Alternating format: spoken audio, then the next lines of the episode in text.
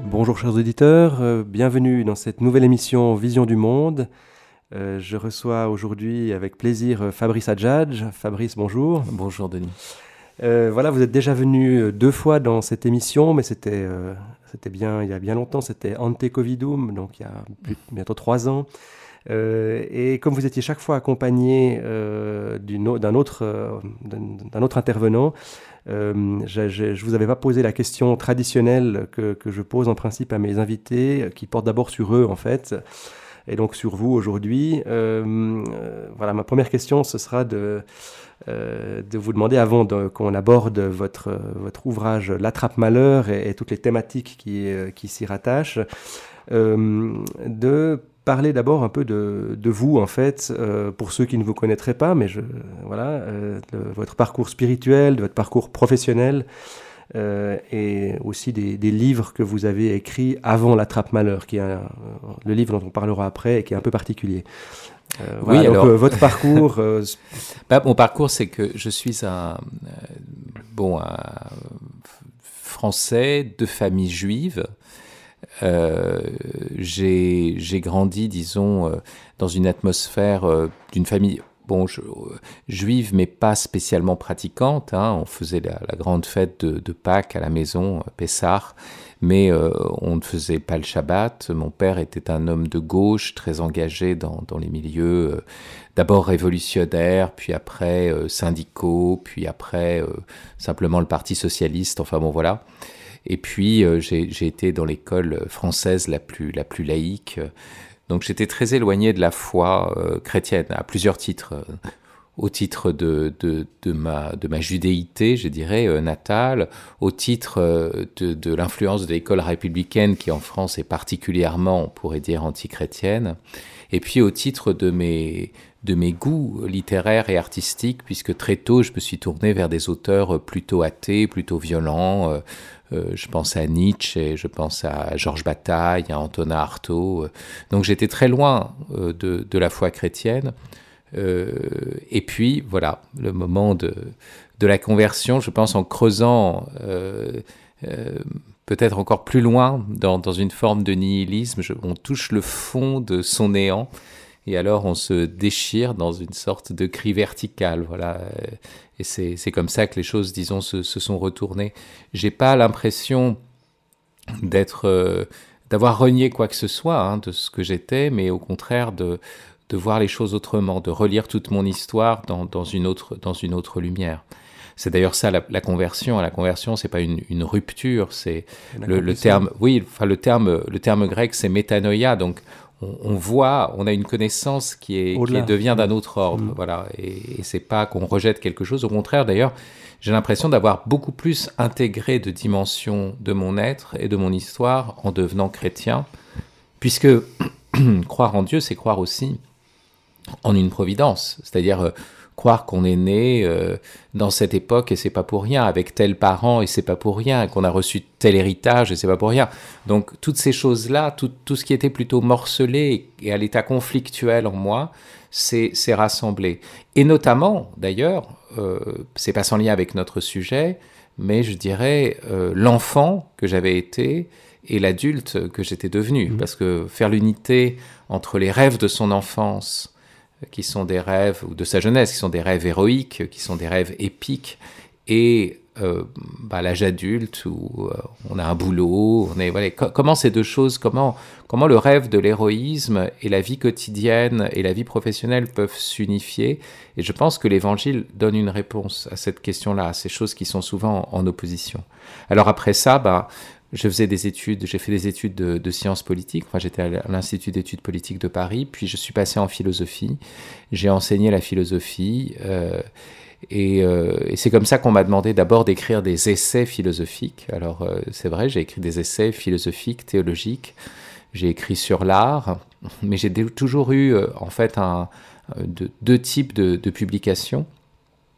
Des publications de type essai et aussi parce que j'ai épousé une, comédienne, metteur en scène, et aussi du théâtre. Donc mhm. j'ai toujours eu une écriture poétique, dramatique, et de l'autre côté, des essais. On vous présente souvent comme essayiste et dramaturge. Voilà, à l'origine, oui. Et puis, euh, donc c'est comme ça que, que j'ai eu un prix de l'Académie des Beaux-Arts, le prix Monterland, et puis, euh, et puis j'ai eu un prix de l'Académie française, le prix Lustiger, pour, pour mon œuvre, et spécialement l'aspect, je dirais, d'essai et de théologie, mais, mais aussi l'aspect artistique, parce que le, cardinal Lustiger avait, avait, un goût particulier, ce grand archevêque français, pour, pour, pour ces choses-là. Voilà, donc aujourd'hui, euh, je suis père de famille. Nous attendons notre dixième enfant, je dois dire. Ça aussi, ça fait partie d'une vie un peu euh, singulière, en tout cas. Et puis, je dirige l'Institut Philanthropos à Fribourg. Je suis maintenant suisse depuis depuis dix ans. Ma, ma femme est franco-suisse. Mes enfants sont aussi suisses, donc. Euh, donc, euh, ça fait dix ans que, je suis ici. Et puis, en, comment dire, euh, je, je euh, davantage. D'ailleurs, dans la trappe malheur, il y a une présence très très forte de la Suisse en, filigrane. le, village, enfin le, pays où habite le, héros ressemble beaucoup à la Suisse. Ça s'appelle la, contrée, mais, c'est vraiment ça. Les noms sont, dans des mélanges de, français, d'alémanique. Enfin voilà, on, on, reconnaît un peu ce pays-là, cet esprit-là. Et, euh, et, cet attachement à la Suisse, dans ma conversion, comme, comme je suis très attaché à la littérature, dans ma conversion, il y a toujours eu des rencontres littéraires. Et, euh, et, celui qui a joué un rôle vraiment de bascule, c'est un auteur qui s'appelle Léon Blois, qui a été le, le parrain de, de Jacques Maritain, voilà et puis un, auteur virulent, un, auteur qui était capable de tenir tête à, la virulence de, Nietzsche ou de toute cette littérature euh, euh un peu féroce que, j'admirais à l'époque. Et, euh, pour la Suisse, c'est sûr que, voilà, je, suis tombé en amour euh, de l'écriture de Ramu depuis très longtemps. Et d'ailleurs, dans dans la trappe malheur, euh, il y a dans l'écriture, je pense qu'il y a des aspects très très ramusiens, voilà. Très bien. Alors justement cette euh, cette attrape malheur, hein, donc qui est un euh, qui est donc votre votre dernier. Bon, vous avez toujours plusieurs ouvrages en chantier, disons, mais oui. enfin là vous êtes arrivé. Donc c'est une trilogie. Euh, une trilogie de fiction, c'est pas un essai. Euh... C'est un roman et c'est un, un, roman dans, dans, le style de, de l'héroïque fantasy. Voilà, c'est comme ça qu'on qu on ce parlera genre. effectivement du genre euh, un peu plus tard. Euh, donc c'est une trilogie dont le dernier volume est paru euh, il y a quelques semaines en fait. maintenant donc l'œuvre voilà. est achevée. Aux éditions La Joie de lire, donc une maison d'édition genevoise. Oui. Voilà.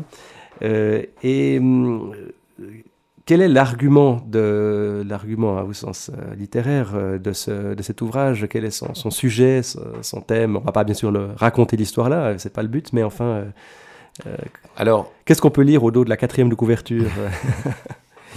Disons que c'est un, c'est un, c'est un conte euh, bon, un conte. En... Les quand, quand, vous savez qu'il y a une trilogie, vous, vous, pensez tout de suite à, bien sûr, au Seigneur des Anneaux. Voilà, euh, c'est sûr que ça s'inscrit, on pourrait dire, dans, dans l'aspect euh, roman d'initiation, euh, dans la logique peut-être de Harry Potter, avec un enfant qui, qui grandit. et puis, de l'autre côté, effectivement, plutôt le, le, sérieux, je dirais et, et peut-être la profondeur du, du, du, Seigneur des Anneaux, et puis aussi dans, dans le travail de l'écriture. Euh, Est-ce que C.S. Lewis est aussi une inspiration? Oui, alors... Il est moins mentionné, mais... Lewis est moins, oui, est moins présent. J'ai été moins marqué par Narnia que, que, par, que j'ai connu en fait assez, assez tard, hein, je dois dire, euh, euh, que, par, que par ces deux, deux autres œuvres. Donc... Euh, D'abord, avant, avant de dire l'argument, il y a, y a, le projet comme tel, c'est-à-dire que euh, j'avais une double vie d'une certaine façon, une vie de père de famille, où je racontais des histoires à mes enfants, et de l'autre côté, une vie d'écrivain où je racontais éventuellement des histoires, où je disais des choses à des adultes. Et puis à un moment donné, je me suis dit, mince, quelque chose qui va pas, il faudrait que les deux se retrouvent.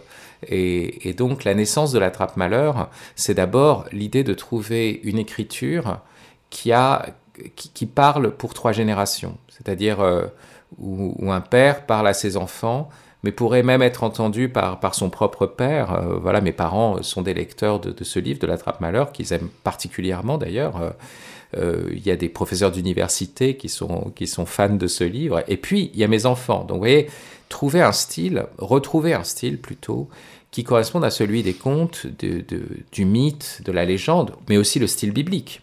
Vous entendez une histoire biblique, un enfant mmh. comprend quelque chose, un savant va entendre autre chose, un adulte, une personne âgée, etc. Et, c'est cette, euh, cette, cette, possibilité de, permettre différentes strates d'interprétation qui était au cœur de cette écriture. Et, donc, l'écriture du conte, l'écriture de la légende, l'écriture du mythe, c'est ça qui m'a guidé. Et c'est une histoire que j'avais racontée à mes enfants un jour, qui s'est déployée, qui s'est amplifiée et qui est devenue euh, finalement la trappe malheur. Alors, le sujet, c'est un sujet très simple. C'est un, enfant qui est le fils d'un meunier.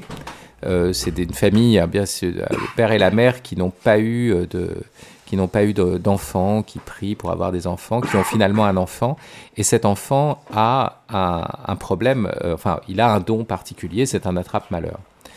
Euh, alors, qu'est-ce que c'est qu'un attrape-malheur? C'est un, être qui guérit de toutes ses blessures, donc il est invulnérable pour toutes les blessures qu'on lui infligerait à lui-même, mais qui prend sur lui euh, les maux, les maladies, les blessures des personnes qu'il aime. Euh, ce qui signifie que, voilà, euh, s'il aime quelqu'un et que cette personne est blessée, eh bien, il va prendre sur lui cette blessure. Et là, il n'en guérit pas, il la vit, euh, voilà. Donc, il, il sauve la personne blessée, mais lui, on doit endurer le mal que l'autre aurait dû endurer. pourrait vraiment en mourir? Et lui-même pourrait vraiment en mourir, bien sûr. Or, les parents s'en rendent compte euh, et, donc, euh, il va s'instaurer dans cette famille un drame de l'amour euh, majeur. Enfin, en tout cas, c'est le sujet de, tout le premier livre. chaque, chaque volume, il y a trois volumes, mais il y a deux livres dans chaque volume. Le sujet du premier livre, c'est que les parents découvrent ce pouvoir. L'attrape-malheur ne connaît qu'une partie de son pouvoir. Il ne sait que le fait qu'il régénère, mais il ne voit pas l'autre partie qu'il prend le, le mal des autres. Ses parents le savent, le lui cachent, et vont tout faire parce qu'ils l'aiment et parce qu'ils ne veulent pas qu'il meure pour se faire détester par lui. Parce que le problème, euh, c'est que les enfants, euh, normalement, euh, survivent aux parents, mais ses parents meurent avant. Mais si l'enfant aime ses parents et qu'il a ce don-là, il va prendre sur lui leur, propre, leur propre mal et il va mourir avant eux. Donc les, les parents ont peur que leur fils meure avant eux parce qu'ils les aiment, et donc ils vont tout faire pour se faire détester. Donc toute l'histoire de cette famille, c'est comment des parents vont se rendre haïssables à leur enfant pour, euh, pour que cet enfant survive et, pour, et parce qu'il l'aime en fait. Hein, voilà, c'est ça qui est terrible. Et cette, voilà. cette notion d'attrape-malheur, est-ce que c'est une invention de Fabrice Adjadj ou bien c'est un concept euh, que, bah, En fait, je, alors franchement, il y, y, a chez moi deux, deux êtres bien distincts. Déjà, déjà avec le théâtre, euh, parce qu'on peut dire que l'attrape-malheur a un aspect, parce que j'enseigne la philosophie, que c'est un conte philosophique, il y a des aspects, bien sûr, de, sagesse, mais euh, quand j'écris euh, de la littérature, je me laisse guider par des personnages, par des situations, et euh, bien sûr qu'il y a, il y a peut-être quelque chose qui est de christique, hein, mhm, prendre sur soi le mal des autres, etc. Mais alors, voilà, c'est plus une image qu'un concept, c'est plus un, comment dire, un, un, dispositif dramatique qu'une idée. J'ai aucune idée au départ. Je sais vraiment pas ce qui va se passer. Euh, j'ai de vagues. Je, peux mettre des éléments qui viennent de mes idées, de ma pensée, de ma vision du monde, mais malgré tout, il faut que les personnages puissent se mettre à vivre indépendamment. Si ça, si on n'a pas fait ça, c'est des pantins. Mhm. et, à la limite, si mon but c'était de démontrer une théorie, euh, j'aurais mieux fait de faire une conférence. Donc voilà. C'est le, le, danger du roman à thèse, disons. Voilà, c'est ça. Et, d'ailleurs, le, j'ai des, des lecteurs, enfin mes meilleurs lecteurs d'une certaine façon. Euh, j'ai un ami là qui, qui, qui m'a envoyé un mot en me disant qu'il venait de finir le troisième volume et qu'il allait lâcher ses personnages et, sa tristesse, c'était de devoir euh, laisser des personnages et non pas, euh, voilà, quand l'histoire s'achève, on s'est attaché à des personnages. Et c'est ça, à mon avis, la force, la force du roman. Et euh, des personnages, parce que le héros qui s'appelle Jacob Traum, est-ce qu'il y a d'autres personnes est-ce que ce héros écrase les autres personnages ou bien est-ce qu'il y a des, non, des personnages qui lui donnent la réplique tout du long? Oui, oui, tout le temps. Euh, il y, a beaucoup de personnages secondaires. Mais il y a des personnages récurrents qu'on trouve ah, oui, bien sûr. Il y a, y a, bon, d'abord, il y a le père hein, qui va être très présent. La, la mère meurt assez vite. Puis après, euh, il va être vendu par le père dans un cirque parce que forcément son pouvoir de régénération peut en faire une sorte de bête de foire. Donc il va devenir une, vedette de cirque. Puis après, comme c'est un personnage très fort, alors il, tombe amoureux d'une princesse, euh, mais comme c'est un personnage qui a un pouvoir particulier, euh, tous, les, tous les partis qui sont en place d'une certaine façon, parce qu'il y a tout un arrière-plan, je dirais presque géopolitique dans la trappe malheur, euh, la contrée est un ensemble de communes indépendantes euh, qui sont confédérées. Voilà, donc ça ressemble à la Suisse. Le cadre temporel, c'est une sorte de Moyen Âge, on pourrait dire. C'est une sorte de Moyen Âge, euh, voilà, un Moyen Âge de fantaisie, mais avec aussi ce que, ce que j'ai voulu faire dans ce, dans ce roman, c'était la rencontre de, du Moyen Âge et du monde industriel. Parce qu'il y a un empereur, donc il y, a, cette contrée qui est enchâssée dans un royaume, euh, un royaume qui lui est, paysan. La contrée est plutôt artisanale, avec des petits métiers. Le, royaume, lui, c'est des soldats paysans avec un roi et donc une puissance militaire beaucoup plus forte que cette contrée qui serait fragile autrement. Et ce royaume est là pour protéger cette, sorte de démocratie, cette confédération. Mais là, c'est un royaume. Et ce royaume est face à un empire. Il y a un empereur qui s'appelle Altemort, et qui a un fils qui, est en rébellion contre lui. Le père est en train de a découvert une source d'énergie qui lui permet de fabriquer des machines. Et donc c'est l'apparition d'une sorte de, de, révolution industrielle très très précipitée, avec une technologie qui arrive très rapidement. Le fils lui réagit à ça et lui veut retourner aux forêts. Donc lui, il est au contraire dans une utopie, euh, je dirais, euh, ultra écologique, voyez, de, réintégration dans la nature, mais aussi de la sauvagerie de la nature contre la civilisation hyper technologique. Donc le père et le fils s'affrontent. Et Jacob Traum, lui, arrive au milieu de ça, euh, le fils rebelle va vouloir prendre Jacob Traum en disant tu régénères bah, comme la nature, elle régénère sans cesse. Et le père va dire tu es l'homme de l'avenir puisque tu es l'homme immortel, etc. Et donc tu es l'homme de la technologie. Transhumanisme. Voilà, exactement. Donc on ne sait pas comment interpréter le pouvoir de, de est-ce qu'il est un être hyper naturel, est-ce qu'il est un être complètement artificiel, et chacun va vouloir le prendre vers lui. Donc il se laisse souvent balloter, ce, Jacob Traum, d'un univers à l'autre, et ça n'est finalement qu'au, je dirais presque au, terme du, au, troisième, en fait, au troisième, euh, au troisième volume, qui devient, qu'il acquiert une autonomie et qui va devenir, d'une certaine façon, on va le voir, atteindre la maturité, la responsabilité et entrer vraiment, même, mais même la paternité. Bon, donc, donc c'est un, il y, a beaucoup de personnages. Il y a tous les personnages du cirque qui vont l'accompagner. Il y a ces deux femmes qui, qui l'aiment. Euh, il est pris entre, entre les deux feux de cet amour. Euh, et, puis il y a euh, le royaume, euh, l'empire, la forêt, enfin bon. Donc effectivement, c'est un, aussi une, œuvre où les personnages secondaires, et ça j'y tiens beaucoup, je pense que c'est aussi lié à une vision chrétienne, mais les personnages secondaires viennent, passent toujours à, l'avant-plan à un certain moment. Ils ont tous leur histoire. Même des personnages qu'on a vus comme ça un peu passer, il y a des moments où on les voit réapparaître. Ils ont leur de gloire. Et il y a, voilà, c'est vraiment ce que j'ai ce que j'ai voulu. Dans, dans, dans la réalité, il n'y a pas de figurant. Il n'y a pas de figurant. Chacun est le personnage central de sa vie. Chacun a une mission sur cette terre euh, irremplaçable. Et je pense que c'est le devoir euh, enfin, d'un romancier, d'une manière générale, d'avoir de la compassion pour tous ces personnages, parce qu'il est comme dans la position de créateur de Dieu qui crée par amour, si un être existe et qu'il l'aime, donc même le méchant, il faut l'aimer. Et puis de l'autre côté, il n'y a, pas, a pas de figurant. Et c'est très important dans l'histoire même de, Jacob, de sa, de sa pitié, quoi. Euh, euh, parce qu'il aime il prendre sur lui la douleur des autres. Donc, donc voilà, il se rend compte à certains moments justement de cette sorte de lien qu'il a avec tous les autres, avec chaque visage d'une certaine façon. Euh, question un peu plus précise. Pourquoi une trilogie? Est-ce que l'idée de faire une trilogie, donc trois volumes, c'était une idée dès le départ ou bien ça, quand vous êtes embarqué, c'est d'abord pour un volume et puis ensuite? Oui, je ne savais pas du tout le, la, taille que ça allait faire et puis euh, très très vite, en fait, je me suis rendu compte. Donc maintenant, la trilogie, ça fait plus de, ça, fait plus de, de 1000 pages, hein, en fait, l'ensemble de, de l'œuvre. Mais euh, euh, je me suis laissé embarquer. Hein, et, finalement, euh, il y a une très très grande cohérence de le faire en, en trois temps. Donc six livres en trois volumes, bah, c'est comme le Seigneur des Anneaux, y a six, livres en trois volumes, il y a une, référence bien sûr euh, très très claire.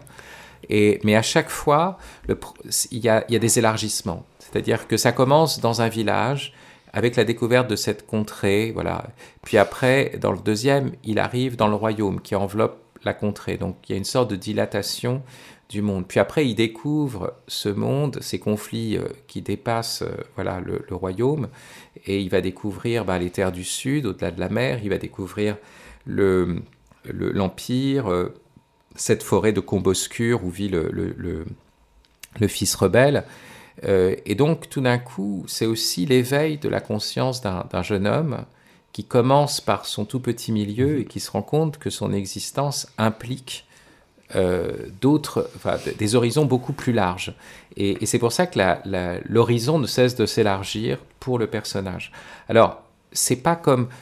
Il y a un truc génial dans Harry Potter, hein, c'est que pour ceux qui ont été contemporains de, de, de, la publication, Rowling publiait un volume chaque année, le héros prenait un, an chaque année, le lecteur prenait un an chaque année. Et donc, du point de vue éditorial, ça a été quelque chose d'assez prodigieux parce qu'on avait euh, un, personnage qui grandissait, un lecteur qui grandissait avec lui, et aussi euh, une écriture qui devenait de plus en plus complexe. C'est-à-dire que même si tout est contenu dans le premier, à l'école des sorciers, euh, tout, tout, devient de plus en plus complexe et de plus en plus fin dans, dans, les relations avec les personnages, dans la psychologie, dans la... parce que le personnage vieillit. Parce et tout devient, plus, et voilà, devient plus tragique aussi. Hein. Voilà, et tout devient plus tragique, mais mm. c'est lié à la, à, la, à la, maturité. Et il y a... Alors, moi, je suis pas ça parce que le premier volume est déjà très tragique du fait de la mm. situation familiale. Euh, c'est pas la question du tragique qui est en jeu, à mon avis.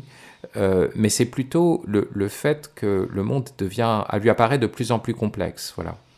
Et, euh, donc, c'est une manière aussi de prendre euh, un, jeune de, de, 13 ans, puisque c'est l'âge plancher qu'on a, décidé avec l'éditeur, et de le conduire, même si j'ai des fils plus jeunes qui l'ont lu, mon, fils a commencé à 9 ans, enfin j'ai mes enfants qui ont commencé à 9 ans, mais, mais de conduire voilà, cet enfant dans une, dans une complexité aussi du monde, dans une richesse d'histoire. Et encore une autre particularité de, de cet ouvrage, c'est d'avoir des illustrations. Euh, c'est pas une BD, hein, c'est bien un livre avec. C'est pas une bande dessinée, non, non. Il y a, il y a, des, des, illustrations intercalaires. Hein, euh, voilà. Comme, comme dans. De Tom Tirabosco. Euh. Alors voilà. Bon, l'idée, euh, de l'éditrice qui fait plutôt des choses pour plus jeunes, hein, Francine Boucher qui s'occupe de, de, la joie de lire, mais qui a, qui, qui a aimé ce projet de, de saga. C'est la première fois qu'elle en fait une, et, et, elle, elle aime énormément cette histoire, ce livre. elle a vu que c'était une œuvre littéraire importante. Euh, et, elle a tout de suite dit, bah voilà, c'est comme le Seigneur des Anneaux, on va, on va prendre un illustrateur. Il y a eu Alan Lee, euh, il y a eu plusieurs, voilà, il y a eu plusieurs illustrateurs pour euh, pour le, Seigneur des Anneaux. Et elle a même pensé à un des illustrateurs du Seigneur des Anneaux, qui est un, Américain qui vit en, Suisse justement. Puis finalement, elle a eu l'idée, pour des questions peut-être d'atmosphère en fait, de, de Tom Tirabosco, qui est un, un des grands dessinateurs suisses, qui écrit dans régulièrement dans, dans, le temps, euh, enfin qui dessine régulièrement dans le temps. Euh, et, et, donc, c'est vrai qu'on a, on a travaillé avec Tom. Ça a, été, un mariage arrangé, hein, parce que c'est pas, c'est pas moi qui ai parlé de Tom Tirabosco. Enfin, je le, je le connaissais à peine. donc, c'est l'éditrice qui a eu cette idée-là. Et, et, et, je crois, je crois que ça a bien marché.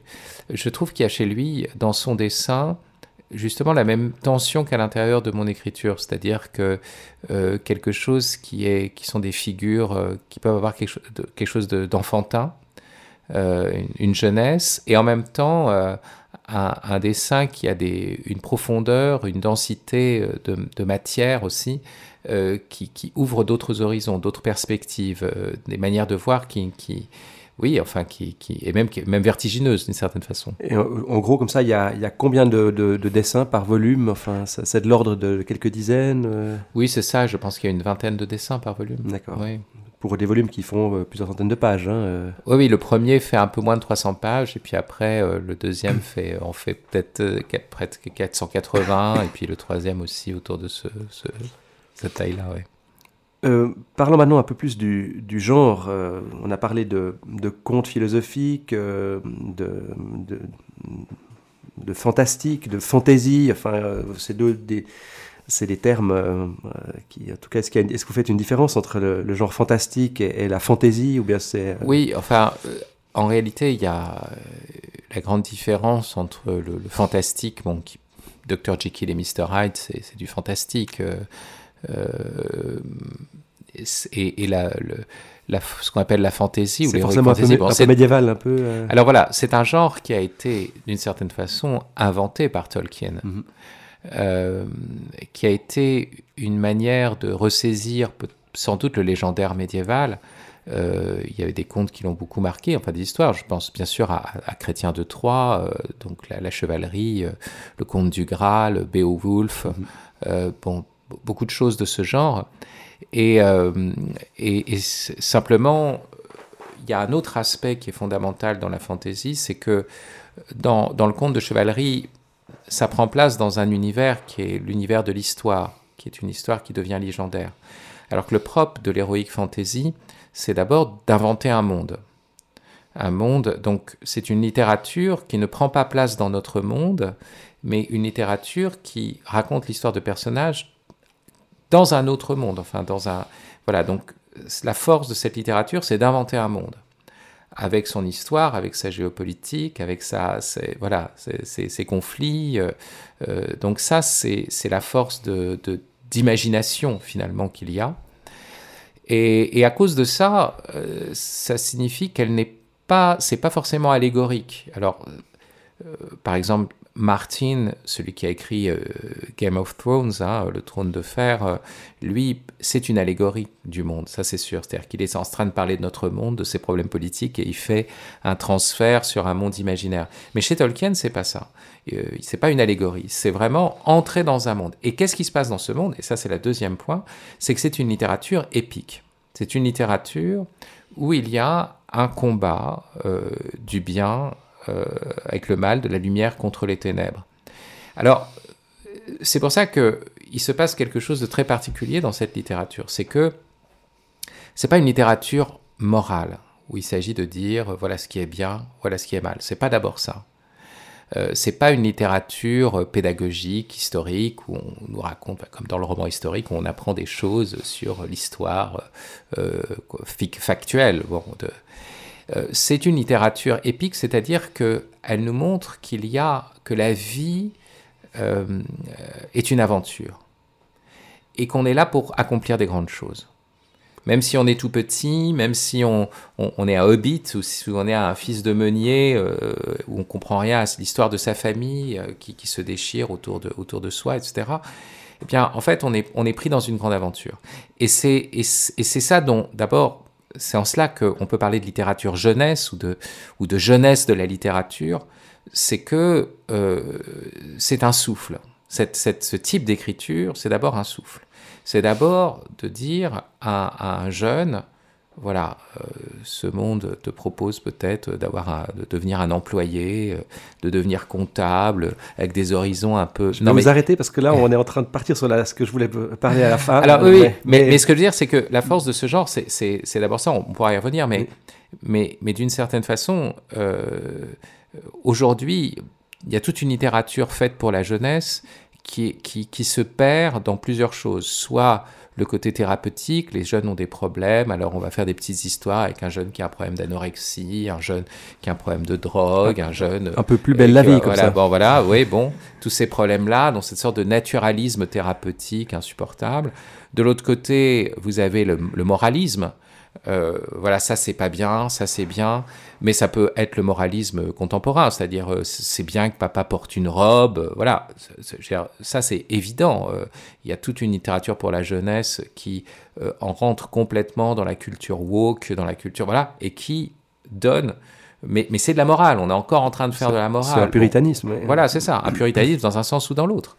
Euh, il y a aussi le côté, on va faire un truc sympa pour les jeunes, ça va être des blagues, le journal d'un dégonflé. Alors on rentre dans, le, dans le, la littérature adolescente, les blagues d'adolescents, les petits problèmes des adolescents, et puis c'est rigolo, c'est fun. Bon voilà. Tous ces trucs-là, euh, c'est complètement écrasant en fait. Parce qu'on a, on a besoin aujourd'hui d'espérance et, de souffle. Et l'univers du conte, l'univers de la fantaisie, c'est une littérature qui est d'abord tournée vers l'espérance. Et la trappe-malheur, qui, qui, qui vraiment n'est pas... C'est un monde extrêmement dur, celui de la trappe-malheur. J'ai voulu exprès ce monde dur, mais où le personnage euh, devient un porteur d'espérance, quoi, presque malgré lui, euh, voilà, dans, dans, dans, un monde qui est de plus en plus envahi par les ténèbres. Donc, euh, il y, a, y, a, la force de cette littérature-là, d'où l'importance de ce genre. Un, un, auteur qui était évangélique, qui est devenu catholique d'ailleurs, qui s'appelle Peter Kreeft, a écrit un très beau livre qui s'appelle La philosophie de Tolkien, où il dit, mais qu'est-ce qui se passe quand on lit ce, livre? Euh, On ferme et on dit, c'est pas un, autre monde, enfin, ou plutôt, peut-être, mais c'est réel. Ce dont parle Tolkien, le Seigneur des Anneaux, c'est réel. Mais qu'est-ce qui est réel? Bien, justement, ça renvoie à des réalités intérieures, mm. ça renvoie à des dynamiques de vie, ça renvoie à, l'appétit de, de l'âme. Voilà, à l'appétit de notre cœur. Et, bien sûr, c'est, je crois que c'est une littérature vraiment intermédiaire entre ben, notre vie et l'évangile. C'est-à-dire que on passe dans sa jeunesse par des, romans de chevalerie, par des choses, et puis après on nous dit bon bah voilà, maintenant euh, tu vas faire une école, euh, euh, je sais pas de tout n'importe quoi, disons de commerce.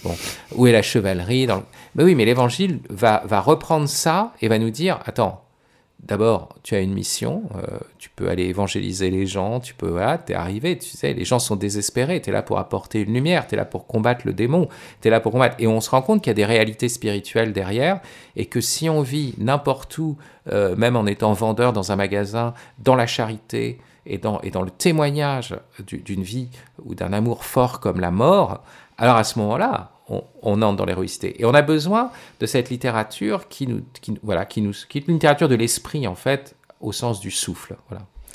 Alors avant de poursuivre euh, cet entretien, on va faire une, brève pause musicale en écoutant euh, une œuvre composée par, euh, par Fabrice Adjad. Oui, parce que je fais aussi de la musique, ça c'est sûr, et un morceau qui parle de l'amour. Et qui s'appelle E égale MC2. Dans quel album? Dans mon album Nos vies quotidiennes.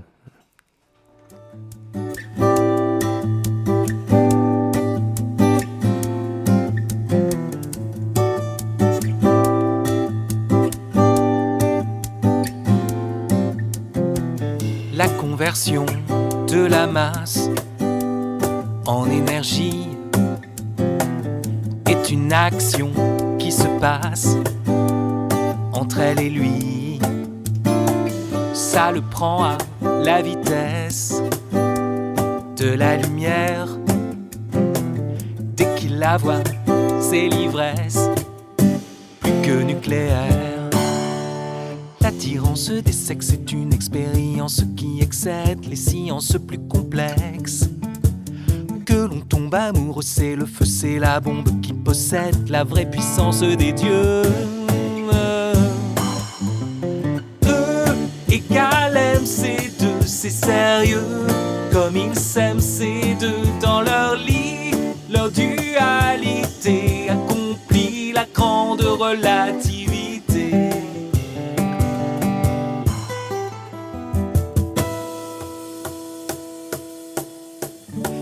L'espace se courber tout autour d'elle. Elle et sa grâce, sa gravité universelle. C'est la première mécanique de notre histoire. C'est le mystère érotique, l'immense trou noir L'attirance des sexes est une expérience qui excède les sciences plus complexes. Que l'on tombe amoureux, c'est le feu, c'est la bombe qui possède la vraie puissance des dieux.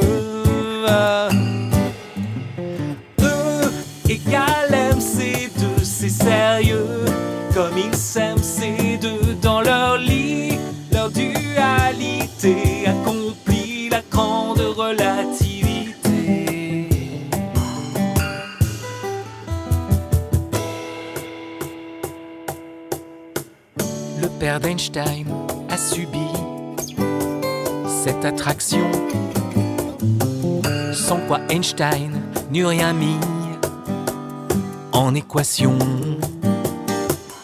Le père de Planck a chanté ce cantique physique science la planque n'eût pas fait sa physique quantique. Le père d'Eisenberg fut en slip devant Gertrude. Ou pas d'Eisenberg, pas de principe d'incertitude. E égale MC2, c'est sérieux, comme il s'aime C2. E égale MC2, c'est sérieux, comme il s'aime C2. E égale MC2, c'est sérieux, comme il s'aime C2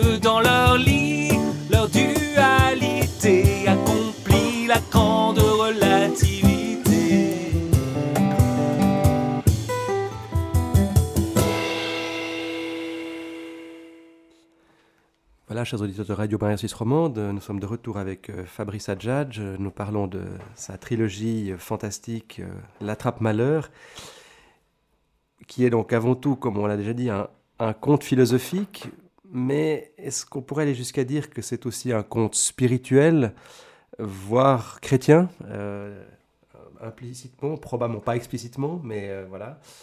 Euh, qu'en est-il? Philosophique, spirituel, chrétien? Écrit Bon, par un chrétien, je- mais- Oui, c'est ça. C'est-à-dire que euh, je, je- je pense à ce que disait Jacques Maritain à propos de, de- de l'art chrétien. Il disait il faut pas essayer de faire chrétien. C'est-à-dire de se dire, bon, euh, je vais mettre tel ou tel truc moral, machin, il faut que je me souvienne, attention, euh, la- les dogmes, la censure, euh, moral. bon.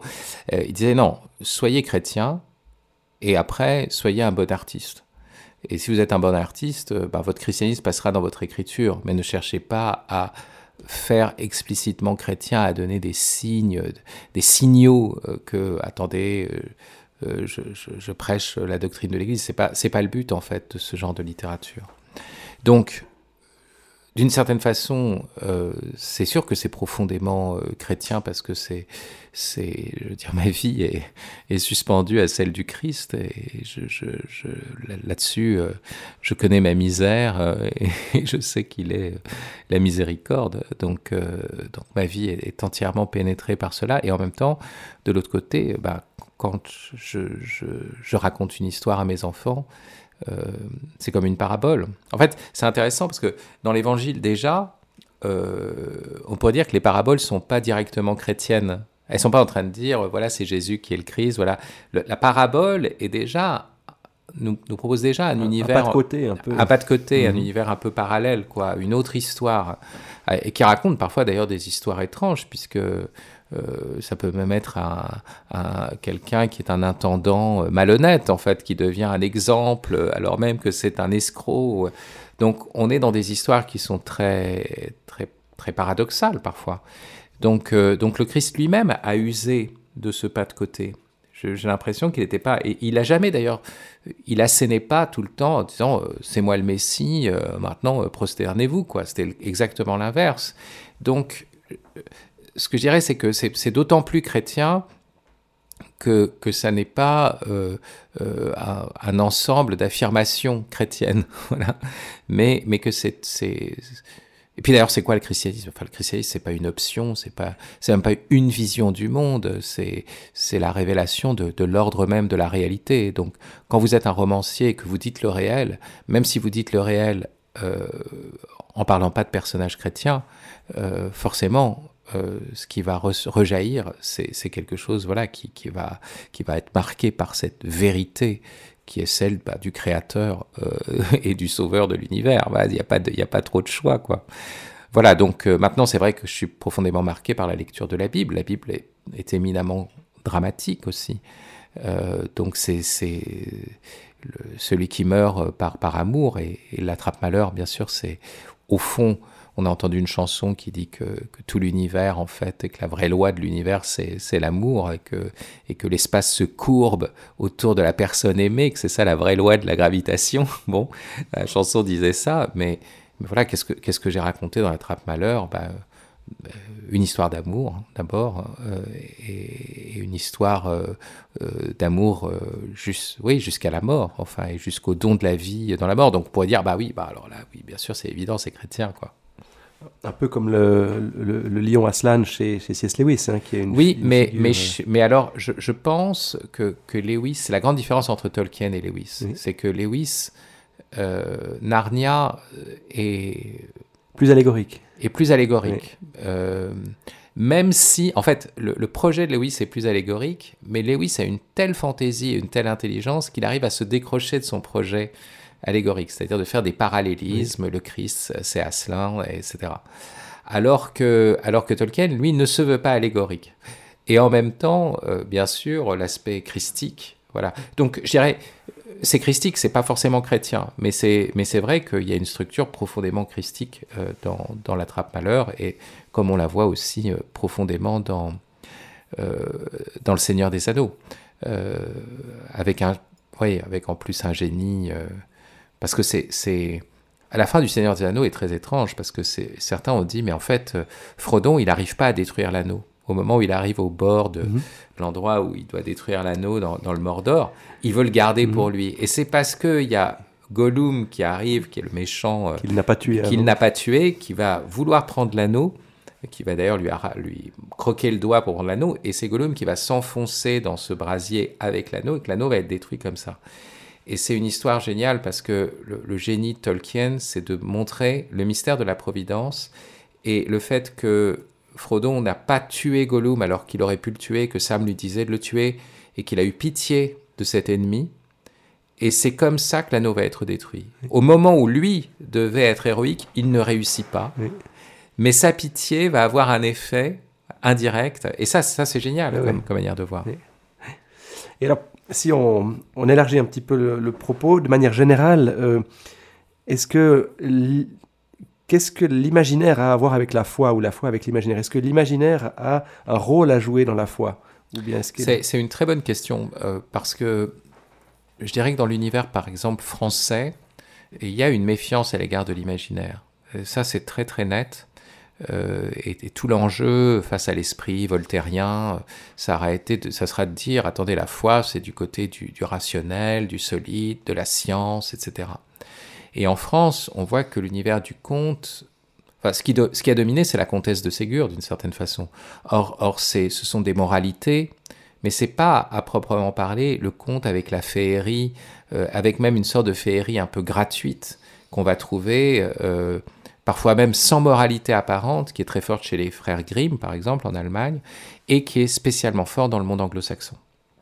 Alors, c'est dans le monde anglo-saxon où le, rapport entre l'imaginaire et la foi euh, devient prégnant.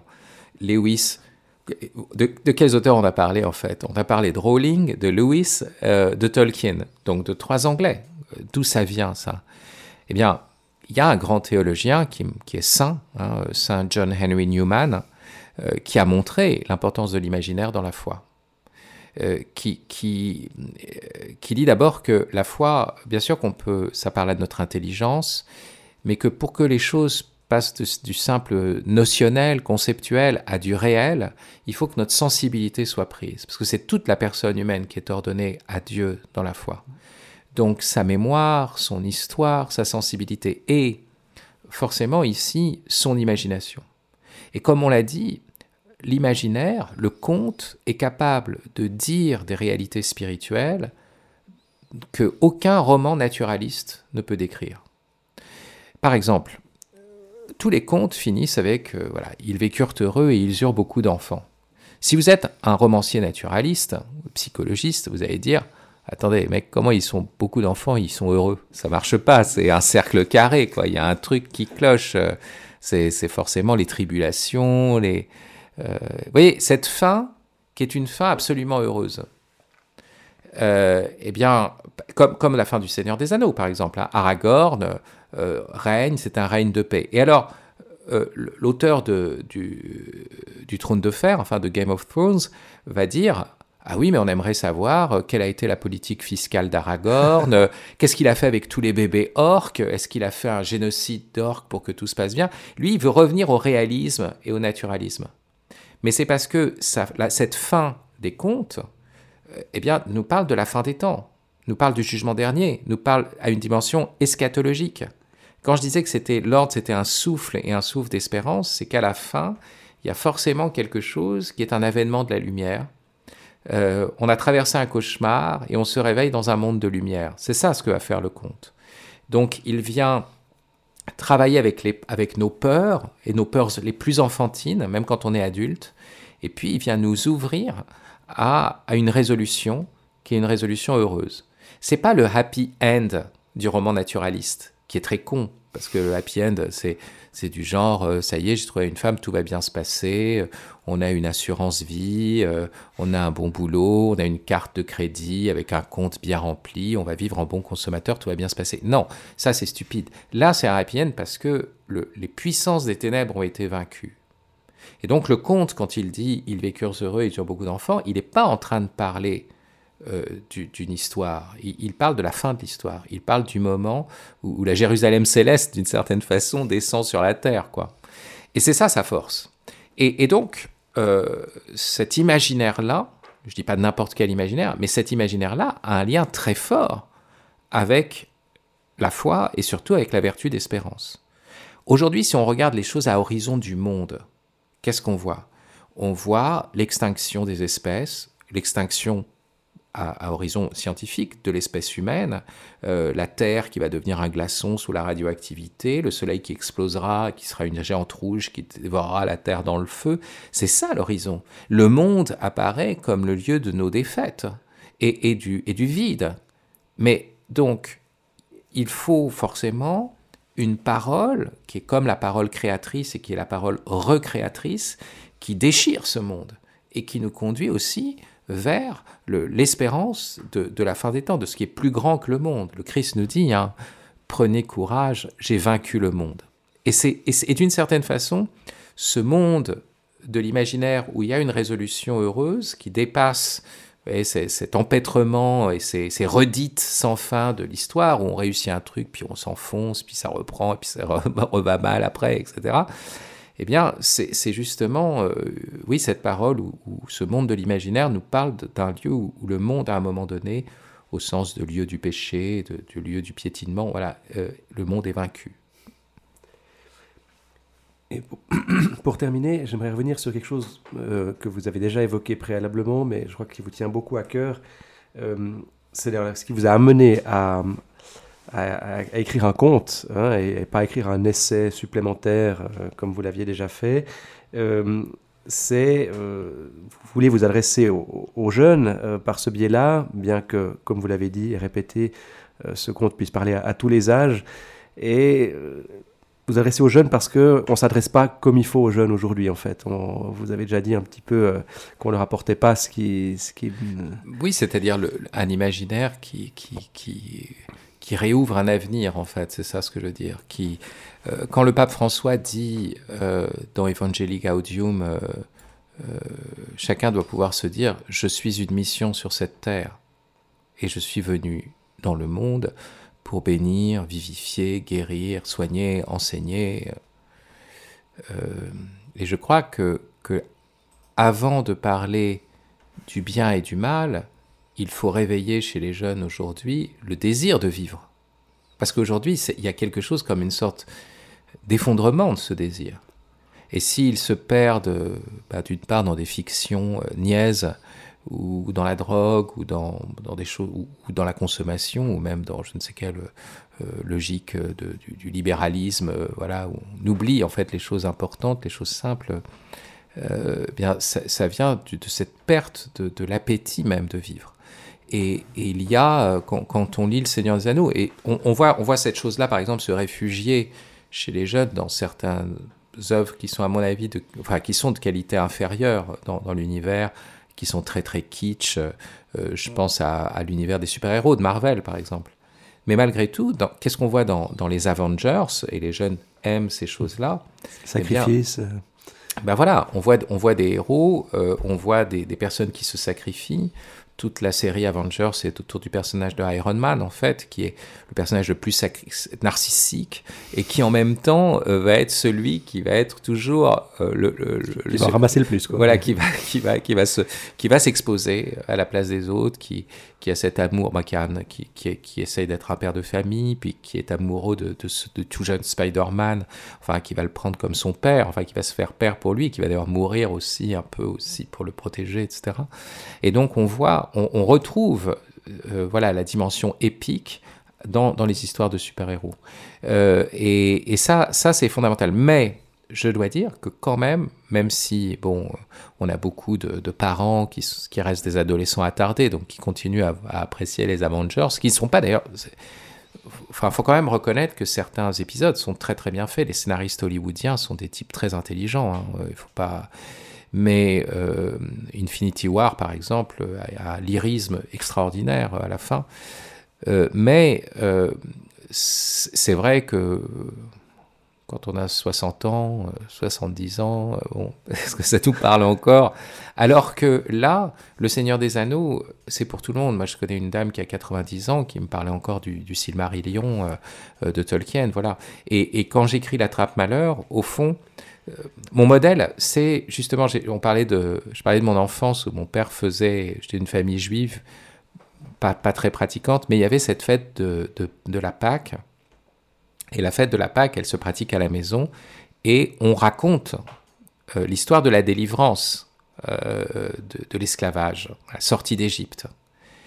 Et, donc, il y a un plateau euh, de Pâques avec des, des aliments symboliques. C'est un repas. Voilà, il y a des images. C'est pas seulement, il y a des images. Il y a un imaginaire euh, à travers les, les aliments, les herbes amères, effectivement, l'os d'agneau, euh, le mortier fait avec voilà des choses sucrées, etc. Et puis, qu'est-ce qu'il y a autour de la table? Eh bien, trois générations. Il y a les enfants, et c'est les enfants qui déclenchent le récit, parce que l'enfant va dire pourquoi cette nuit est-elle différente des autres nuits? Et le père va lancer toute la gala à partir de cette question de l'enfant. Et, et, les, et le père et les grands-parents sont là, quoi. Et donc, trouver un type de parole qui parle d'une délivrance, finalement, d'une espérance et d'une délivrance euh, qui rassemble trois générations, euh, qui ressemble finalement, qui, qui, qui réinvente la table de la Pâque juive, quoi mais qui est en fait la table de, de, toutes les familles. De toutes les familles, la table ben, pascale, euh, donc la table aussi dominicale, la sainte table, où il y a une parole. Euh, voilà, il faut trouver des, des, modes de célébrer aussi, qui, où, où, chacun est à sa place, quoi. Voilà. Mais, mais l'évangile, quand on le lit, c'est pareil. Le pain de la parole, comme on dit, bah, va nourrir chacun différemment. C'est comme la manne. Vous savez, on racontait que la manne euh, au, désert, euh, les Hébreux, bah, chacun pouvait prendre plus ou moins, mais il avait toujours exactement ce qu'il lui fallait. Et puis chacun goûtait aussi le goût qui était proportionné d'une certaine façon à lui.